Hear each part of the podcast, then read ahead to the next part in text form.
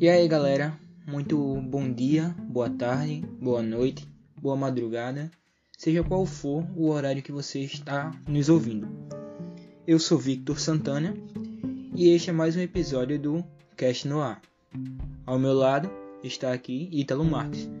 E aí galera, bom momento. E hoje nós estamos aqui reunidos mais uma vez para tratar de um tema cujo hype está nas alturas. O tema do episódio de hoje é Esquadrão Suicida. Então bora lá para o episódio.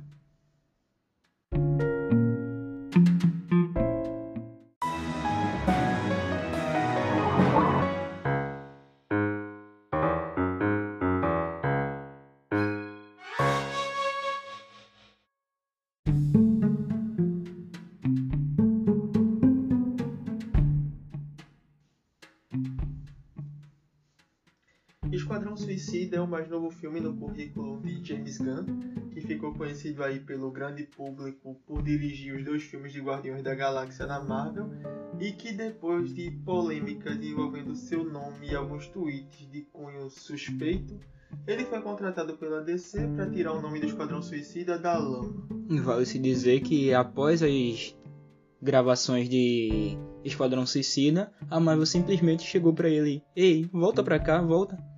É, tipo uma criança que larga o brinquedo, mas não quer que outra criança brinque com ele. Foi tipo isso. Demitiram ele, ele foi pro estúdio rival e depois chamaram ele de volta. O filme segue um grupo de foras da lei que foi reunido com a autorização do governo americano com o objetivo de que eles executem missões questionáveis do ponto de vista ético.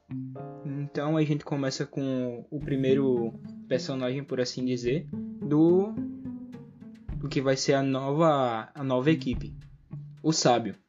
Na primeira cena ele está brincando com sua bolinha, na no lugar que ele pode ter seu intervalo na sua penitência. Então aparece um passarinho na cela dele e ele simplesmente joga a bolinha para ricochetear em todas as paredes e acaba matando o passarinho. Eu fiquei devastado com a morte daquele pássaro. Então ele pega bolinhas que volta para ele, simplesmente limpa na calça e é quando ele percebe uma movimentação e diz que ainda restam 15 minutos do seu intervalo, que é quando Waller chega, Amanda Waller, e diz que não vai ter mais que ele estava sendo convocado para o Esquadrão Suicida. Ou como ela chama, Força Tarefa X. A equipe é formada por Blackguard, Capitão Boomerang, Rick Flag, Mongal, Doninha, OCD, Dardo e a Alerquina, que chega no momento depois, porque aqui para nós, Esquadrão Suicida não é Esquadrão Suicida sem a Alerquina. A informação que ela diz é que demorou porque estavam fazendo o número 2 e Flag ainda comenta. Pô, informação importante. Exatamente. Nessa cena, eles estão dentro de um avião a caminho de Corto Maltese, que é o lugar que eles precisam invadir para executar a missão que foi dada a eles. Durante o trajeto da viagem, tem uns momentos de descontração no filme, que o pessoal se questiona de quem, o, o que é a Doninha. Aí, para, ele é inofensivo. É, ele matou 27 crianças, mas é inofensivo. Tá. Aí então, quando chega num determinado ponto, o sábio ainda fica se questionando, dizendo que eles são amadores e tudo mais.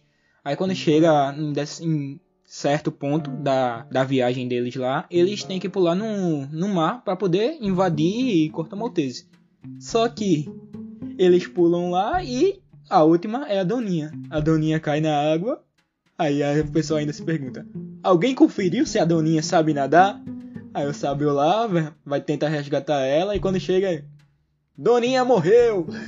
Aí o pessoal da equipe de Waller começa a se lamentar porque eles apostam antes sobre quem iria sobreviver à missão e quem iria morrer. Então, quando eles chegam em terra, na invasão pela praia, todo mundo quer seguir aquele não, é uma missão, todo mundo junto aqui, bora se esconder e pá. Aí do nada, Blackguard sai da zona que eles estavam se protegendo, se estavam escondidos, dizendo: "Ó, oh, pessoal, eles estão aqui. Eu tô com vocês aqui que eu trouxe eles. Era o nosso combinado, não era?" Aí, quando ele fala isso, simplesmente vê um pei na cabeça dele e ele morre, simplesmente. Aí é quando o Flag, que é o capitão da equipe, né? Percebe que ele traiu o esquadrão e avisa para Waller. Daí em diante se desencadeia um verdadeiro massacre. Banho de sangue. Porque quase todos os membros desse grupo são mortos nos primeiros 10 minutos de filme. E digamos assim que as cenas, pelo menos na minha opinião, são meio exageradas. É, são coisas. O filme é bem gore no sentido geral. É muita violência explícita, violência gráfica, sangue demais. É, é tampo da cabeça cortado fora, cara estourada, gente toda cheia de espeto, queimadura, e eles mostram a pessoa morrendo. E em certo momento eles voltam para mostrar os cadáveres de novo, dando close e focando em cada um. E eles agonizando até. É. Aí é uma cena que eu gosto de ressaltar, porque o sábio, que era considerado o mais bambambam bam, bam de todos, que estavam dizendo, não, eles são amadores, ele próprio começa a se desesperar, sai correndo de volta pro mar, querendo se salvar. Aí é o que é que acontece? O Waller vê que ele tá fugindo, querendo abandonar a missão, e simplesmente avisa ele: Sábio, volta. Ele não volta, continua seguindo. Sábio, volta. Não vai. Sábio, volta. Bum. Ela explode a cabeça dele. Simplesmente. Porque antes de eles serem mandados para a missão, eles têm uma bomba implantada na parte de trás da cabeça para manter o controle caso eles queiram fugir. Eles morrem. Então, quando o sábio tenta desertar, ela explode a cabeça dele. É nojento. Antes disso, o filme faz um flashback, digamos assim, do que vai realmente acontecer com a equipe original que a gente vai ver durante o filme todo. Exatamente. Amanda Waller designou uma equipe inteira só para usar de isca para outra conseguir executar a missão. Odeio ela. Ela é um cão chupando manga. Como Ai. disse o pistoleiro no primeiro filme. Saudades dele. Aí, tipo, quando volta pra esse flashback, a gente primeiramente vê cenas do herói, vilão, vocês decidem como vocês querem chamar. Sanguinário, que por si é o capitão da equipe original. Então, ele tá fazendo as coisas dele, limpando as celas, banheiro e tudo mais. E do nada o Wallace chega pra tentar recrutar ele. Até que ele diz que não, que não quer e tudo mais. E depois disso ele recebe uma visita da filha dele. Ela fala que foi presa lá e tudo mais. E ele, tipo, ele não é um pai presente e odeia ser pai, por, por assim dizer. E com isso ele fica irritado porque o crime que ela cometeu foi só de roubar um relógio. Não, não, teve, não foi organizado, não teve nada. Então ele fica irritado. Até que ela diz que ele não é um pai presente e tudo mais. E depois disso, ela diz que Waller poderia resolver esse negócio pra ela. Então a gente troca de cena quando ele tá indo ao encontrar o Waller, ameaçando ela pra dizer que não ia fazer lá porque ela tava ameaçando a, filha dele. Então ele diz que tá uns anos no reformatório é até bom pra ela. Só que, pelas leis da Louisiana lá que ela fala, ela diz que ela pode até ir pra Iron Heights, que é a prisão que ele tá lá, e que a taxa de mortalidade que tem para uma criança feito ela é muito alta. Aí com isso, ela ainda diz que ele vai se tornar um líder, que ela vai fazer o sanguinário virar um líder. E é assim que ela recruta seu primeiro integrante da do Esquadrão Suicida, a equipe oficial. Exatamente. Logo em seguida, ela vai apresentando os outros integrantes da equipe, que são o Pacificador, a Caça-Ratos 2, que o Caça-Ratos 1 era o pai dela, o Homem Bolinha e Nanaui, que é o bichinho fofo do filme. É não, é não, é não, é Sebastian. Sebastian, galera, pra deixar vocês cientes, é o, o rato de estimação da Caça-Ratos. Enfim, nós temos aí a nossa equipe oficial do filme, que é responsável pela verdadeira missão, que não é morrer na praia assim que aterrissar em Corto Maltese. A missão deles é ir para Corto Maltese e destruir uma base chamada Jotunheim, onde está ocorrendo um projeto denominado Estrela do Mar, que por alguma razão que não é revelada inicialmente, eles precisam abafar, digamos assim. Mais um podre. Exatamente. E essa missão consiste muito em uma criatura alienígena que está sendo mantida em laboratório em Jotunheim e que ela solta hospedeiros que meio que tomam conta das pessoas que eles estão parasitando. E isso meio que em um plano de dominação pode ser uma coisa muito danosa, digamos assim. Então, quando eles, a equipe oficial chega em Corto Maltese, eles se deparam com nenhuma ameaça. Por quê? Todas as tropas foram movidas para a equipe de isca, digamos assim, e basicamente não tinham nada para fazer, só entrar no local, entrar no país e fazer a missão. Com isso, a gente vê as cenas de, no caso, Flag e Alerquina. Os dois que foram os únicos sobreviventes da equipe de Isca. Flag foi encontrado pela equipe de Solsória, que é uma resistência à, à ditadura do local, lá em Corto Maltese, que acaba por ser a primeira parada do grupo oficial. É resgatar Flag dessas pessoas. E quanto a Alerquina, que sobrevive lá, o Dardo, o, um dos vilões que estavam lá na equipe, ele diz as últimas palavras para Alerquina usar o dardo dele, que é a arma que ele usa, para um bem maior. Só que, tipo, ela não entende o, o que ele fala porque ele tem um sotaque de outro país, que não é revelado, mas tem. Na E- verdade, ele fala pra ela que ela tem que entregar o dardo para. E antes de dizer pra quem é, ele morre. E ela fica desesperada e entra em parafuso por causa disso. Pronto. Aí o pessoal do, do exército de Corto Maltese vê que a Alerquina sobreviveu, especialmente ela não é morta. Ela é levada pra a embaixada lá. Embaixada não, quartel-general. Aí com isso ela tem um dia de princesa, basicamente, sem entender o porquê. Ela tá numa limousine lá, sendo maquiada, troca a roupa dela, coloca um vestido e tudo mais. Aí quando ela chega de frente com o ditador, ele simplesmente diz que quer que ela seja a mulher dele e tal, porque ele gosta dela, do caos que ela causa, o povo dele gosta disso e pra ele seria bom. Ou seja, ele queria manter ela com ele e pra poder conquistar ela, ele deu uma de netinho de Paula e deu a ela o dia de princesa, feito no domingo da gente. Só que a Alerquina, que é a Alerquina, por ter já experiência por um palhaço, é, foi proposital essa piada, ela vai e acaba matando o ditador. Aí, com isso, o major lá sabe disso e prende ela. ela alega sobre essa morte que ela executou que existem sinais que ela espera receber de homens que sejam negativos e que possam justificar atitudes como essa. E ela sabe que ele fez mal a pessoas, ele fez mal a crianças, e isso meio que é um dos gatilhos que ela considera para poder matar esse tipo de gente. Então ela acaba matando o homem a sangue frio. Antes eles transam. Enfim, em contrapartida a gente tem a equipe oficial seguindo na missão para poder resgatar Rick Flag das tropas lá de resistência. Então eles invadem uma aldeia na selva, que é onde eles estão assentados lá, e eles causam um verdadeiro massacre. Eles matam todas as pessoas nessa aldeia. Tirando a comandante. É. Quando eles chegam na tenda, Rick Flag tá lá com a comandante Salsória tomando chá.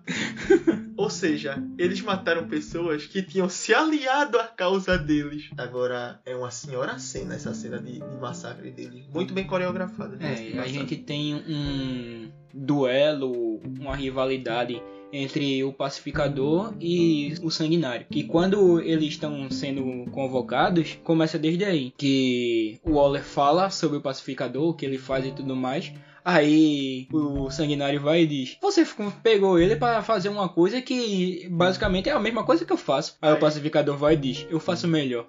Aí, eu atiro sempre no alvo. Eu atiro mais no alvo ainda. Mas como assim? Eu atiro com balas menores. Ele fala que ele consegue passar a bala pelo mesmo buraco que o sanguinário passou sem bater nas arestas. Enfim, tem toda essa competição pra ver quem mata mais e é um verdadeiro massacre. Até eles descobrirem que eles mataram pessoas que não precisavam matar. Mas enfim, segue o baile.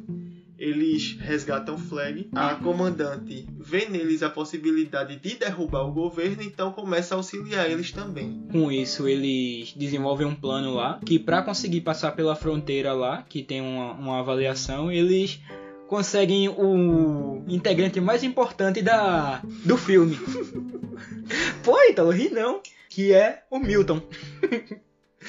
Aí com isso eles conseguem uma van para poder entrar lá escondidos. Não uma van, é um ônibus, um ônibus escolar, digamos assim. E isso é uma parte que eu gostei do filme, porque sempre em filmes da DC ou se não em quadrinhos de animação, ele sempre o equipamento de mobilidade do Esquadrão Suicida é um ônibus. O objetivo de Milton é levar todo o esquadrão até o bar onde eles vão encontrar o Pensador.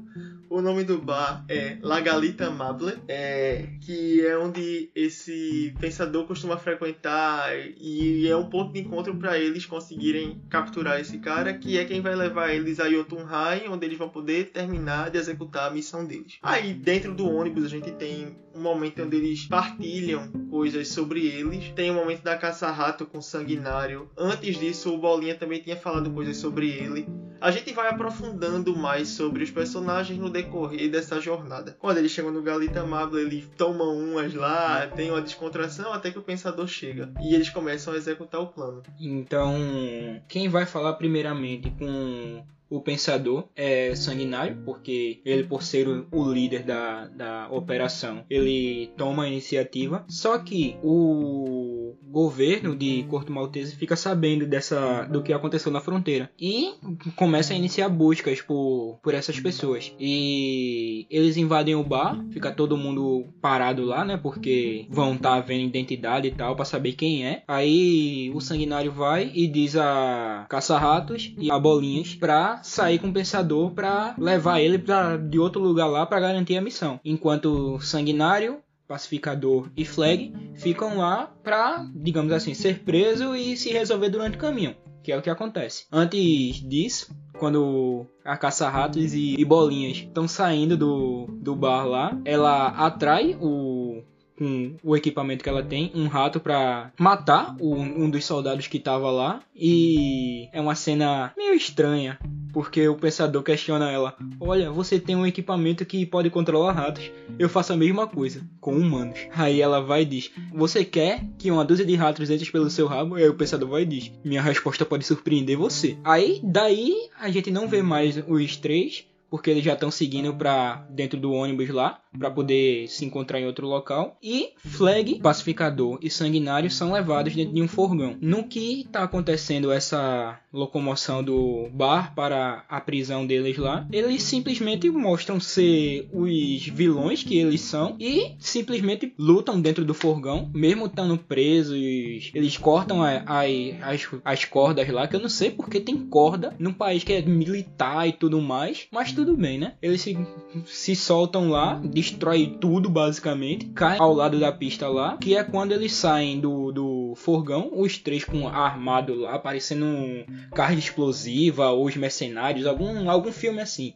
Essa referência que eu notei. E é onde eles se reagrupam no, no ônibus para poder seguir com o plano. Só que, nesse intervalo de tempo, o Ole vai, descobre que a Alerquina ainda tá viva e manda o pessoal ir lá para tentar resgatar ela. Depois de ter matado o ditador, a Arlequina tá sendo mantida refém pelo Major General e seus soldados. Tá presa pelos pulsos no, no, no tipo de calabouço e tá sendo torturada. E ela mantém lá, casca grossa como ela é, se mantém na pose, não cede a eles, e isso meio que irrita o Major General. Ele sai e pede para o cara continuar lá fazendo o que tá fazendo, torturando e tal.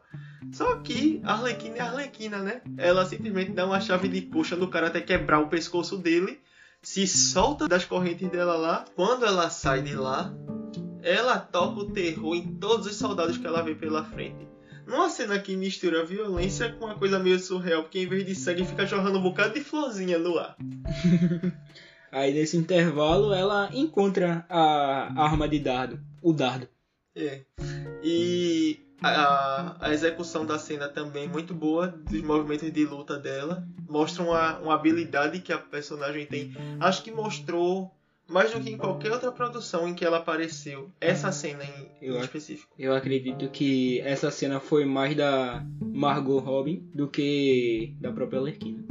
Enfim. E do lado de fora do prédio, a equipe chegou pra resgatar ela. E tipo, o plano que eles fazem lá é. Eles. Não, a gente vai. Geralmente esse pessoal, eles estão lá no calabouço, mas a gente sabe que eles vão estar lá no teto. Aí o que é que a gente faz? A gente vai por aqui, você vai por cima pra ficar na espreita e a gente vai por baixo. Aí a gente vai por baixo, não sei o que, não sei o que, não sei o que, pra depois subir e encontrar ela lá. Aí com isso, a Lerquina consegue sair de lá do, do quartel que ela tá e pede um, um, um táxi para poder levar ela pra, pra onde eles estão, né? Pra ir pra algum lugar para poder se encontrar na cidade e encontrar o resto da equipe. Só que, então, isso que vocês ouviram agora foi o som da sirene do, do general lá, que tá saindo em busca dela.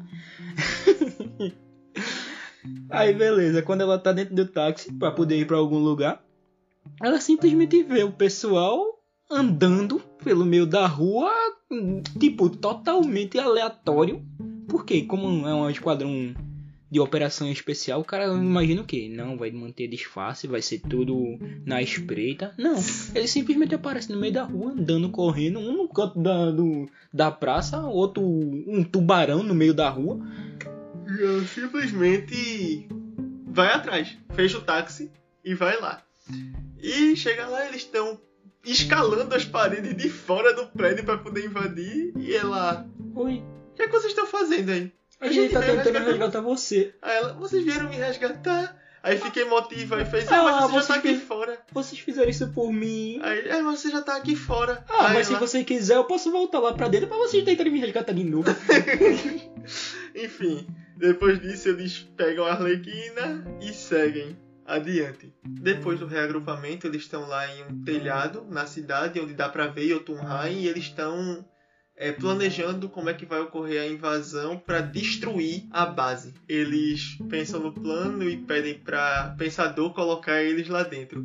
E eles fazem isso à base de ameaça. Dizem que basicamente o que o cara fizer vai matar ele. Até uma parte que falam: se você tossir sem botar a mão na boca, você morre. é a Lerquina que fala isso. Aí Flag vai e diz: Não, não, não, isso daí pode. Não, mas é uma falta de educação fazer isso. Não faça isso. Exatamente. Parece até que eles estavam prevendo a Covid.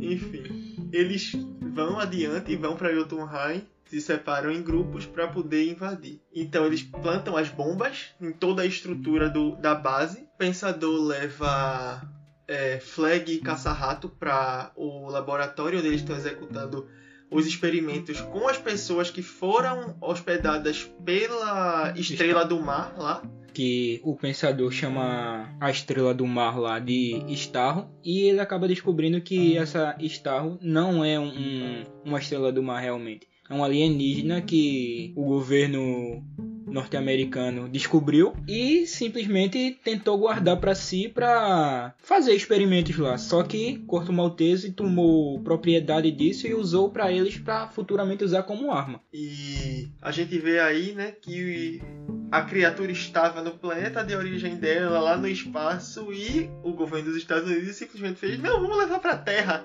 E aí começou a tocar o terror em tudo que tinha ao redor, porque é isso que eles fazem. E tava mantendo a, a, criatura lá em cativeiro e ela soltando os parasitas dela no povo, até a gente descobrir que o governo dos Estados Unidos não estava tentando lutar contra, eles simplesmente criaram uma ameaça e estavam querendo sumir com isso para que ninguém descobrisse que eles tinham culpa no cartório. Ou seja, é quando você quebra o prato da sua mãe e vai querer guardar debaixo do tapete.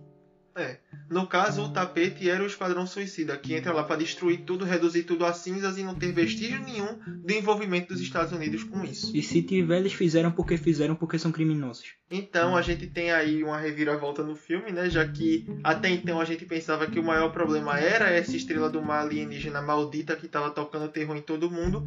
Mas na verdade a gente descobre que a safadeza toda foi os Estados Unidos ter trazido ela para a Terra. Flag tem o seu instinto primário, que é pegar o, os dados lá que provam que o, os Estados Unidos têm envolvimento com isso e mostrar para a imprensa. Porque com isso, ele, mesmo ele sendo soldado da pátria e tudo mais, que no primeiro filme de Esquadrão Suicida ele mostra que ele é um soldado de elite, que ele segue as regras e tudo mais, é rigoroso, um líder de operação especial. Mas com isso, após o Pensador revelar tudo o que aconteceu para os Estados Unidos, o que fez, ele diz que cansou disso, que não vai ser fantoche de ninguém e que vai revelar os podres dos Estados Unidos lá. Caça-ratos concorda com ele e eles entram em acordo de via público com isso. Aí então é que o pacificador chega no local e diz para ele não fazer isso e ameaçando ele, porque se ele não entregar o HD que ele pegou,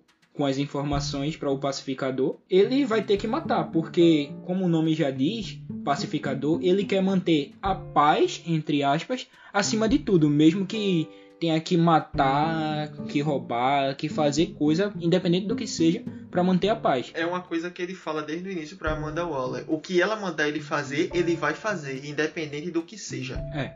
Aí Flag até tenta convencer ele, dizendo que eles fizeram isso com crianças, com pessoas que eram inocentes e tudo mais, mas o pacificador não quer saber e simplesmente vai para cima dele para conseguir o HD. E no que isso está acontecendo, o prédio também já foi detonado. Aí então o pacificador e Flag começam a brigar. Enquanto isso, com a presença deles, Starro começa a se libertar. Aí o pensador ainda fala que o que vocês fizeram Aí Starro vai, pega ele para matar ele, porque como era ele que tava fazendo experiências com ela, o Starro tem uma certa vingança com ele, pega ele. E é uma briga muito boa, na minha opinião, de Flag com o pacificador. Como sempre, tava torcendo por Flag, mas não é o que acontece, né? Infelizmente, o pacificador ganha de, de Flag na, na batalha lá. E é uma cena meio estranha, porque a maneira que o pacificador acaba matando Flag, ele pega uma uma barra de ferro, basicamente, e quando o Flag tá em cima dele para tentar matar ele, o pacificador simplesmente coloca a barra de ferro no coração.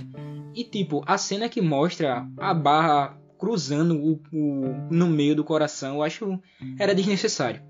É, mostra mesmo o coração dele sendo perfurado no, na cena. Mas aí Flag dá a frase dele no, no momento que ele morre, ele ele está morrendo, na verdade. Ele olha e faz pacificador. Que piada. Porque os ideais que ele prega são totalmente hipócritas. Ele matou um companheiro de equipe por motivos que não justificam. Ele, o cara tava querendo fazer o que era certo e ele simplesmente foi lá e matou o cara. Caça-rato presenciou toda o, a luta e a morte de Flag e consegue pegar o HD para fugir do, do pacificador. Até que o pacificador acaba encurralando ela e apontando a arma para matá-la. Nesse momento, Sanguinário, Arlequina, Bolinhas e Milton estão em outro andar de Jotunheim plantando bombas. Nesse momento, soldados invadem lá e tem um confronto em que acaba na morte de Milton. Bolinhas fica revoltado porque. Ele gostava muito de Milton. Ele, ele gostava não, ele era apaixonado por Milton. Pronto. E ele fica revoltado e acaba por detonar as bombas lá e o prédio começa a ruir por causa dessas explosões.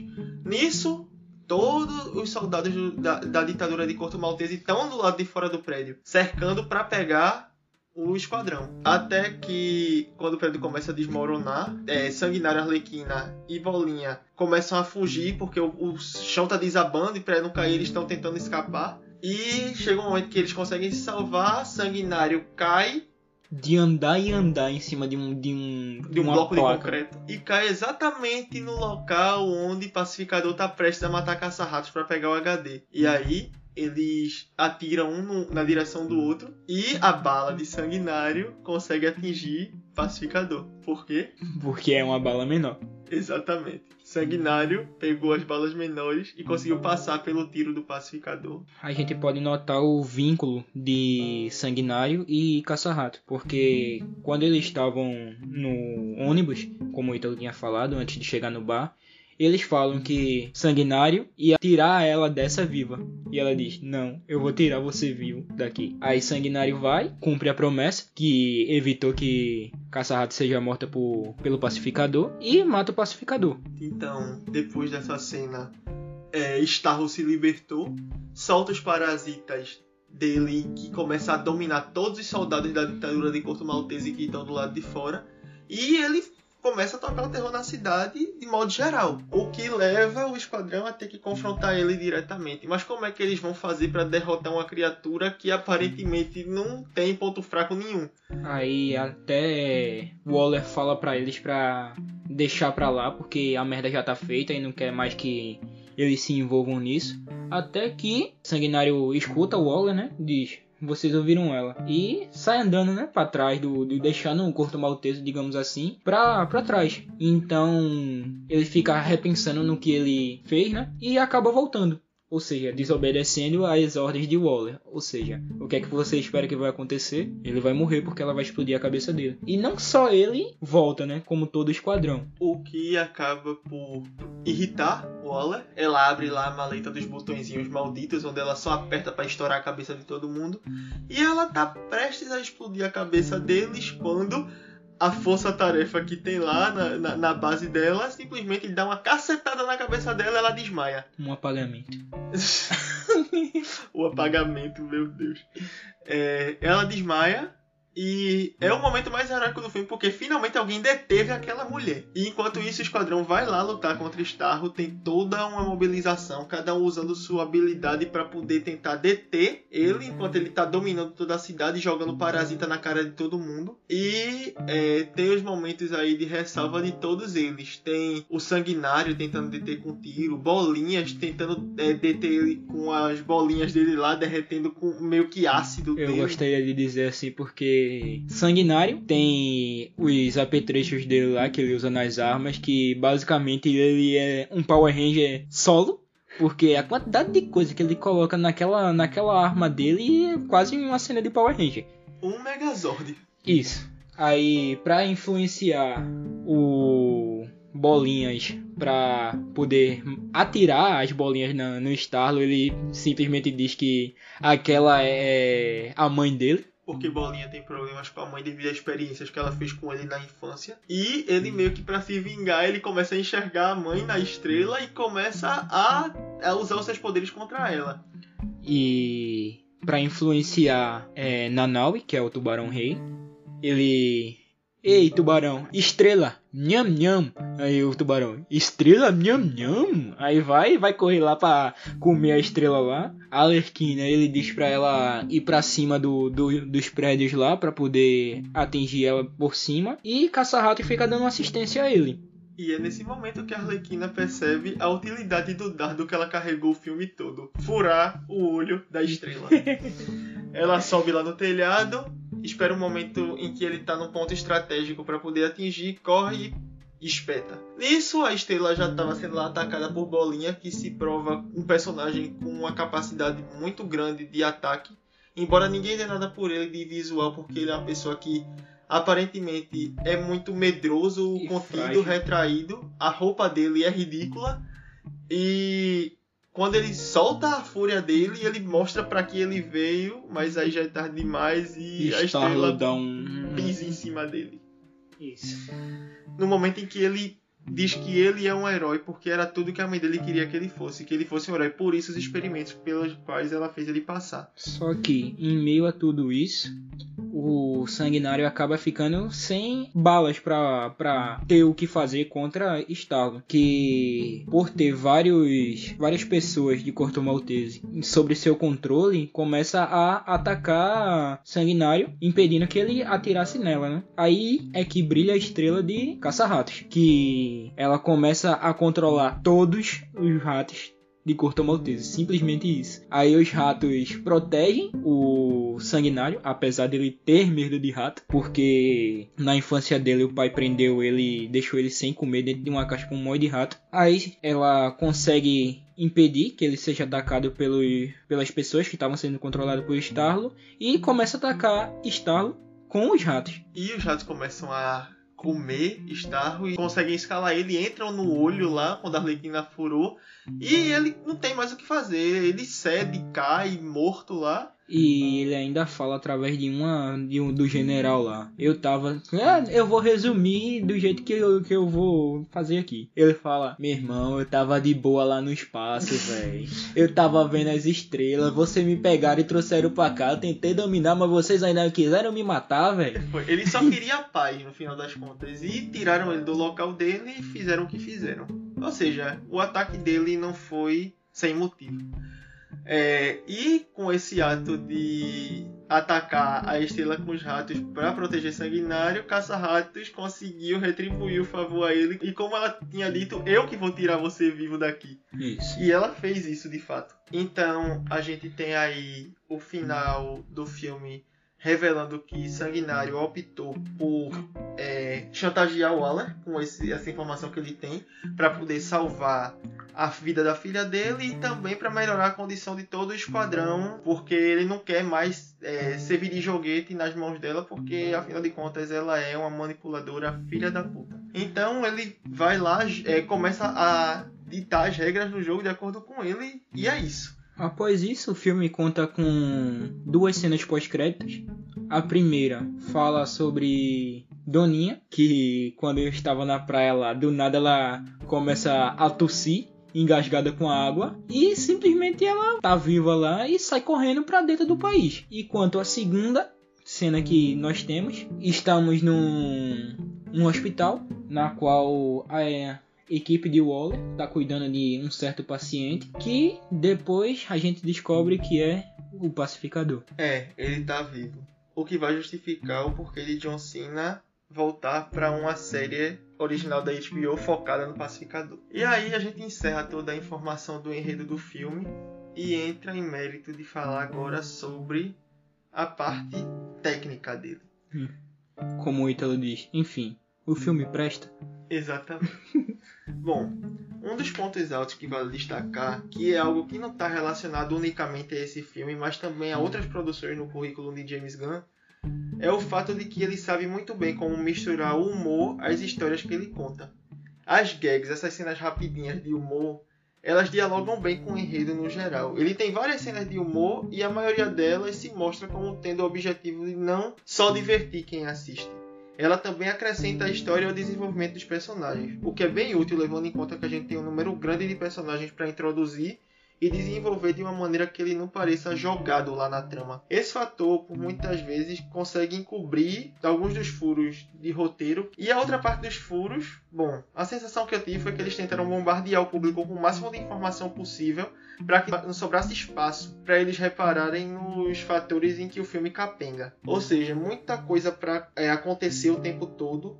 Primeiro que o filme é dividido em quatro atos o que por si só já é uma escolha incomum e também um desafio à equipe de produção que precisa conduzir o roteiro. Primeiro que o filme é dividido em quatro atos, o que por si só já é uma escolha incomum, e também um desafio à equipe de produção que precisa conduzir o roteiro à base de várias reviravoltas para manter o pico de tensão da história sempre no alto, porque eles sabem que se deixassem isso decair, essa divisão incomum de enredo iria, ao invés de ajudar, acabar prejudicando a coisa toda e acabar causando uma sensação de tédio ainda mais acentuada. Algo que se tratando de um filme da DC poderia ser fatal perante a crítica, que já gosta pouco de criticar o que eles fazem. E eu sendo um pouco crítico, apesar de gostar muito da DC, se você está indo assistir esse filme querendo comparar a DC com o primeiro e segundo filme de Deadpool da Marvel ou Logan, vai se decepcionar. No geral, a sensação é de que o filme é muito tudo. O que é ótimo quando se trata dos pontos fortes, mas não é tão ótimo assim no que diz respeito aos pontos fracos. Sim, o filme poderia obter uma mesma pontuação de aprovação se fosse menos. Menos personagem, tendo em vista que 80% deles foi colocado no filme para morrer de forma grotesca e justificar a censura de 16 anos. Juntamente com todos os palavrões e piadinhas, tanto faladas quanto visuais no contexto sexual, menos informações, menos tópicos. Por um lado, eu até tento entender o lado de James Gunn. O cara foi chamado para fazer o que ele faz de melhor: pegar personagens em grande parte desconhecidos e apresentar ao público de uma maneira tão épica que eles vão passar de desconhecidos a adorados pela maioria. E isso ele faz bem. Da mesma forma que fez na Marvel com Guardiões da Galáxia. Ele chegou na DC e cumpriu aquilo a que ele se propôs. Se o intuito dele era não fazer a mesma bosta que Joss Whedon fez, quando foi para DC, isso eu admito que ele conseguiu. O problema foi que ele optou por fazer isso é, indo sempre além do básico e a sensação se acentua ainda mais quando a gente percebe que a essa altura ele já sabia que ia voltar para Marvel, então ele jogou tudo que estava na cabeça dele nesse filme. Talvez por medo de que o tiro saísse pela culatra e o estúdio não encomendasse uma sequência. O que eu acho muito difícil de acontecer levando em conta os 90 e tantos por cento de aprovação do filme. Ele foi além dos temas de amizade e das questões parentais, que aliás foi algo que a gente até discutiu durante o filme, que era muita coisa voltada ah, porque meu pai fazia isso, porque minha mãe fazia isso. Os personagens se voltam muito para questões paternas e maternas para justificar certas atitudes deles. E ele também aborda um tema polêmico quando lança a mão de uma grande crítica aos governos totalitários, aos seus seguidores e as atitudes questionáveis dos próprios Estados Unidos, como se a índole de Amanda Waller já não bastasse para se encarregar de botar gente para pensar nisso. Mas admito que essa crítica engrandece o roteiro, dá uma profundidade política à trama. É uma ousadia que deu tão certo que foi capaz de converter o absurdo que é um Staryu gigante dizimando uma cidade em um tema no mínimo curioso. Pra quem não acompanha anime ou etc, Staryu que Ítalo se referiu é referente a uma estrela que tem em Pokémon. Dessa forma, o filme leva o público a se concentrar mais no cunho político e menos nas alegorias das cenas de ação, que se não fosse a parte mais crítica do enredo, já teriam cansado o público na primeira hora de filme, se ele só tivesse ação para oferecer. Pois é. Afinal, a fórmula base dele não é inovadora. A gente tem um grupo de integrantes disfuncionais que precisam vencer as diferenças para trabalharem juntos e executar a grande missão do filme. E se provarem. Os personagens são bem introduzidos, mas os dilemas e as motivações deles são rasas. O que eu acredito que se deve ao fato de se ter muitos personagens para serem trabalhados em duas horas de filme. Ou seja, as pretensões críticas dele funcionam de forma louvável mas os princípios básicos do filme são apenas mais do mesmo. Mas no sentido geral, no, apanhado de tudo que ele junta nesse filme, ele funciona porque uma coisa serve de muleta para outra para que o filme não decaia em momento nenhum. Aí a gente tem também a modulação estética do filme, que consegue ir de fotografia sombria a colorida sem perder a qualidade é uma coisa que é feita com maestria. Os cenários também, que são bem diversificados. A gente tem cenas na selva, tem cenas na cidade, tem cenas internas, cenas externas. Que a gente tem uma variação, porque serve até de, de plano de fundo para a gente conseguir não se cansar tanto com as cenas de ação, visto que elas são executadas em cenários diferentes.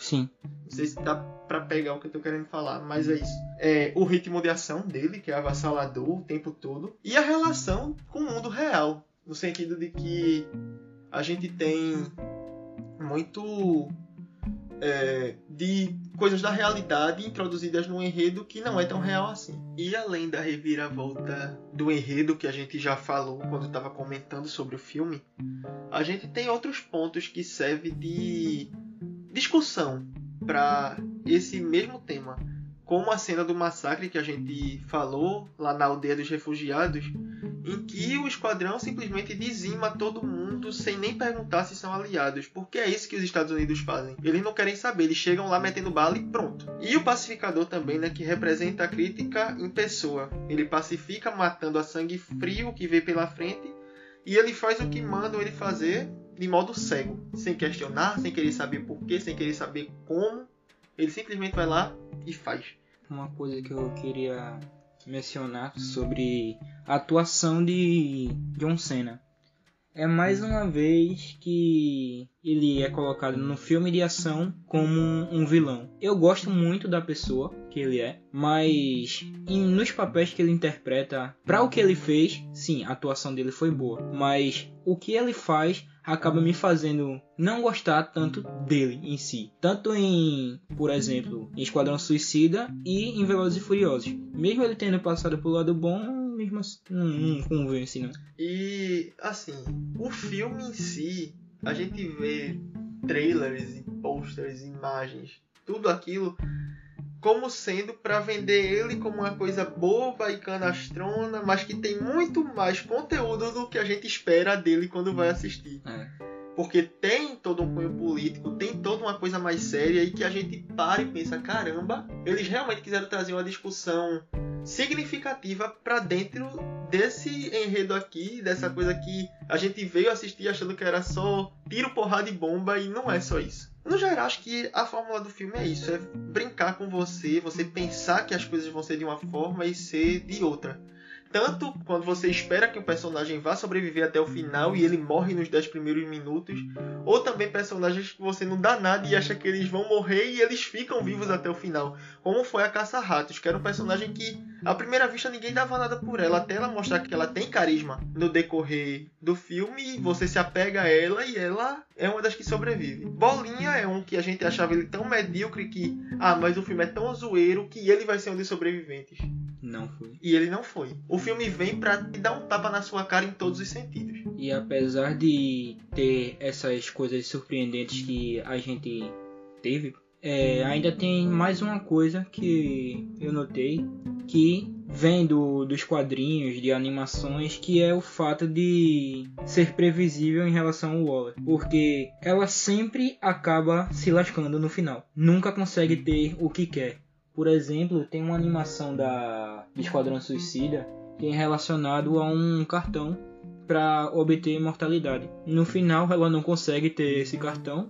Um dos caras do Esquadrão Suicida morre e acaba ativando o cartão da ressurreição. Ou seja, tudo que ela lutou para conseguir, ela perdeu. E nesse filme é a mesma coisa. Todo o objetivo que você tinha para encobrir o que estava acontecendo nos Estados Unidos lá, ela conseguiu de certa forma porque Sanguinário ajudou para não falar em troca da redução da pena. Mas mesmo assim, quem estava no, no esquadrão soube do podre dela, o que o governo estava fazendo e foi revelado do mesmo jeito.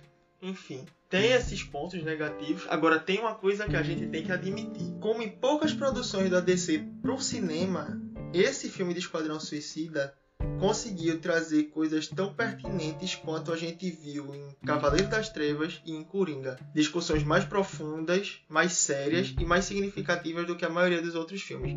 Certo, tem filmes que a gente consegue trazer é, coisas importantes como Aquaman, que a gente tem um vilão que tem uma motivação ambientalista por trás de todas as atrocidades que ele quer cometer e faz com que a gente compre ele como personagem, que a gente concorde com o que ele pensa não necessariamente concordando com o que ele quer fazer. Mas no final das contas a gente acaba torcendo por Arthur simplesmente por saber que o direito do trono é dele. Mas não porque Orbe precisa ser derrotado. É, eles têm esse, esse, essa capacidade de trazer narrativas muito significativas, muito sérias, que a gente vê que já estão presentes nas animações da DC, que são muito boas, diga-se de passagem. E que eles só precisam saber emular isso para o cinema. E aí é, a crítica e a aprovação alta dos filmes não vão ser tipo um raio que não cai duas vezes no mesmo lugar. Vão ser cada vez mais constantes. E algo que também surge em, digamos que, empoderamento feminino é no filme de Mulher Maravilha, o primeiro, claro. O segundo não fala disso. A gente finge que nem existe. E eu posso colocar em comparação porque é o único da Marvel que tem que é Viúva Negra, que não fala nada sobre isso, que é uma vergonha por sinal. Essa foi a nossa análise sobre Esquadrão Suicida. E agora, uma nota pro filme. Eu vou dar 7.